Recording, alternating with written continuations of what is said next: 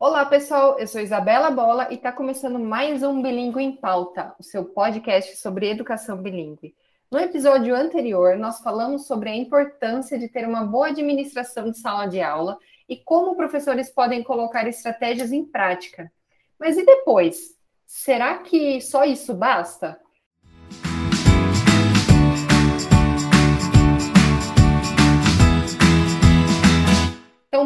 Fechar esse assunto, neste episódio, nós convidamos novamente a Bia para falar um pouco desse processo pós-aula. Bia, obrigada por estar aqui mais uma vez e seja muito bem-vinda. Voltei, Isa.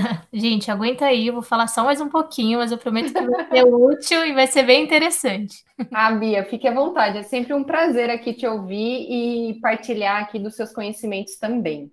É, você disse que falaria para gente do processo pós-aula, né? O que, que acontece depois que a aula passou? O que, que esse professor pode ou o que ele deveria fazer?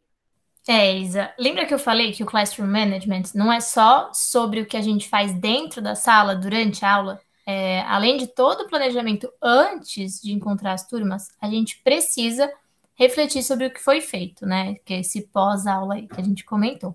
Tanto uma aula que deu certo, quanto uma aula que pareceu frustrante, trazem dados muito importantes para a gente a gente precisa parar e pensar: o que deu certo hoje, né? Por que, isso deu certo? Qual parte disso eu posso usar em outros momentos?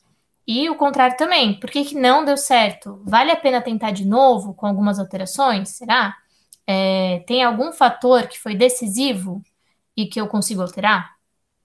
Aí a gente pode estar falando desde se estava chovendo ou não, até se a proposta foi apropriada para o nível da turma ou não. As respostas vão estar sempre claras? Não, infelizmente não. Mas é, se o exercício de autoavaliação virar um hábito, né? Se a gente estiver sempre refletindo, a gente vai conseguindo ver melhor onde mudar e o que repetir.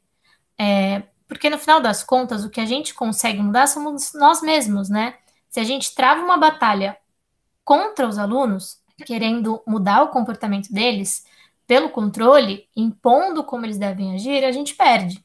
Não, não tem como ganhar, né? Não a longo prazo. Então a gente precisa focar no que a gente de fato consegue controlar, que são as nossas escolhas e atitudes. E mudando isso, as respostas das turmas também vão se alterando, entende?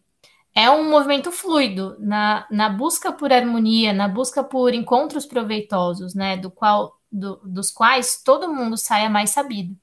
Agora, formas de avaliar seu trabalho e ter novas ideias. É, gravar trechos da própria aula ou a aula inteira, né, se for possível.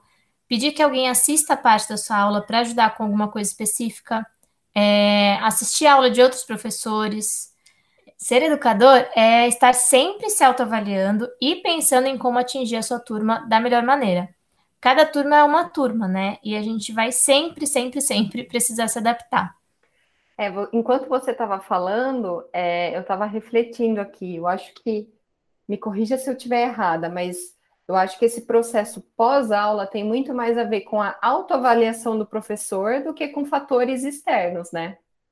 Sim, exatamente. Porque é isso que eu comentei. A gente tem que é, trabalhar no que está dentro do nosso controle, que no fim é só a gente mesmo, né?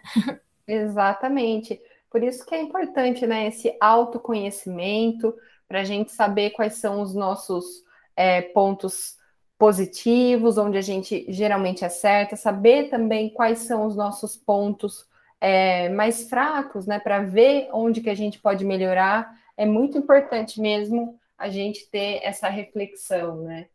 E está aberto também para feedbacks, né? É, se o professor pede para algum outro assistir a aula, esteja aberto para receber críticas construtivas, porque só assim a gente consegue melhorar né, o nosso trabalho. Sim, e, e buscar ajuda também, Isa. É, isso é bem importante.